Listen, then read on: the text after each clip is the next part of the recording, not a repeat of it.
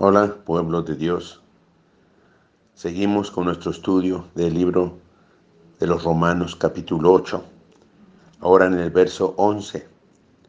Y si el espíritu de aquel que levantó de los muertos a Jesús mora en vosotros, y que levantó de los muertos a Cristo Jesús, vivificará también vuestros cuerpos mortales por el espíritu que mora en vosotros. Y si el espíritu de aquel que levantó de los muertos a Jesús, mora en ustedes, mora en nosotros. El que levantó de los muertos a Cristo Jesús vivificará, soplará vida en nosotros, también vuestros cuerpos mortales, por el Espíritu que mora en vosotros. O sea, Juan 10:10. 10. Él vino a dar vida y vida en abundancia. Está surgiendo en nosotros esa vida abundante dada por el Espíritu Santo Dios, porque así dice que si el Espíritu de aquel, que es el Espíritu Santo, que levantó de los muertos a Jesús, mora en nosotros, el que levantó de los muertos a Cristo Jesús, vivificará, traerá vida abundante también a nuestros cuerpos mortales por el Espíritu, que es el Espíritu Santo, que mora en vosotros.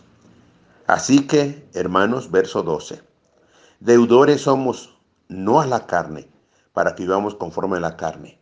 No le debemos nada a la carne. La carne solamente nos trajo problemas.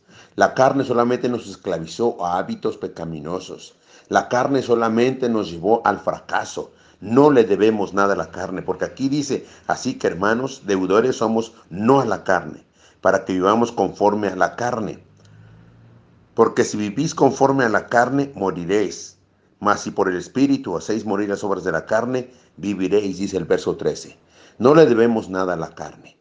No busquemos ni hagamos más cosas que satisfacen a la carne, que el día de mañana nos causarán problemas, porque no le debemos nada a la carne los que andamos en el Espíritu. Los que confiamos en Dios, no le debemos nada a la carne, porque si vivimos, dice el verso 13, conforme a la carne, moriréis si seguimos viviendo conforme a la carne, si seguimos alimentando a la carne, entonces dice aquí la Biblia que vamos a morir. Y está hablando de una muerte espiritual, está hablando de, un, de una vida sin Dios. Así que tenemos que hacer morir las obras de la carne por el Espíritu que mora en nosotros. Si hacéis morir las obras de la carne, viviréis. Tenemos que vivir por medio del Espíritu Santo que hacemos morir las obras de la carne. Verso 14.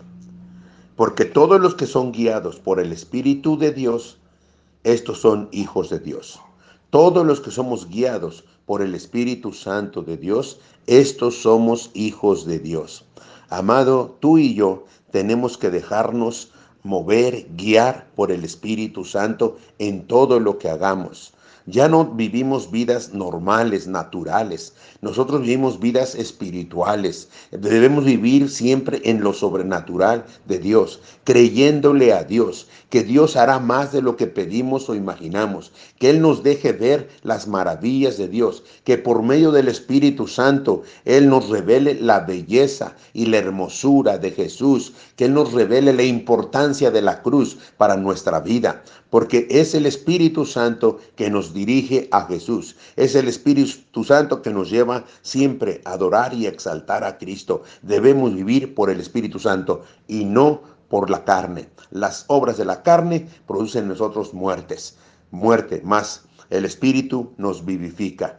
Y todos los que son guiados por el Espíritu de Dios, estos son hijos de Dios, dice el verso 14. Estos son hijos de Dios. Nosotros somos hijos de Dios, si es que en verdad el Espíritu de Dios mora en ustedes. Que Dios los bendiga.